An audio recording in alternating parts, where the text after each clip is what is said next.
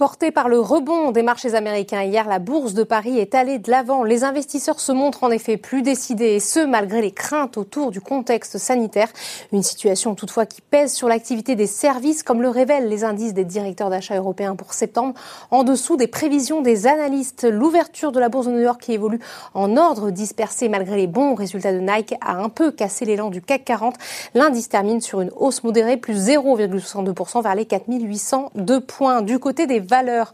Le compartiment automobile s'offre une deuxième séance de hausse. Renault est en tête de l'indice plus 3,41%. Peugeot qui a de son côté annoncé le rachat de 10 millions de ses propres actions à son partenaire chinois Dongfeng Motor Group progresse de 1,77%.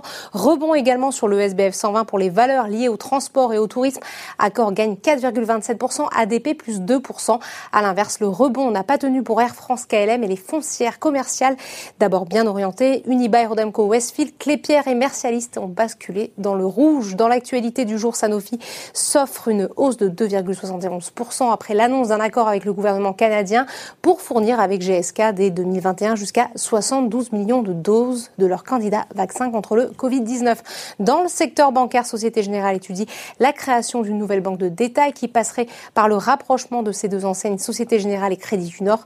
D'abord dans le vert, le titre a finalement basculé en territoire négatif sur le SBF 120 Alten est salué au lendemain de la publication de résultats semestriels moins dégradés que prévu, tandis qu'Elior bénéficie d'un relèvement de recommandation de sous-performance à performance en ligne avec le marché par Bernstein.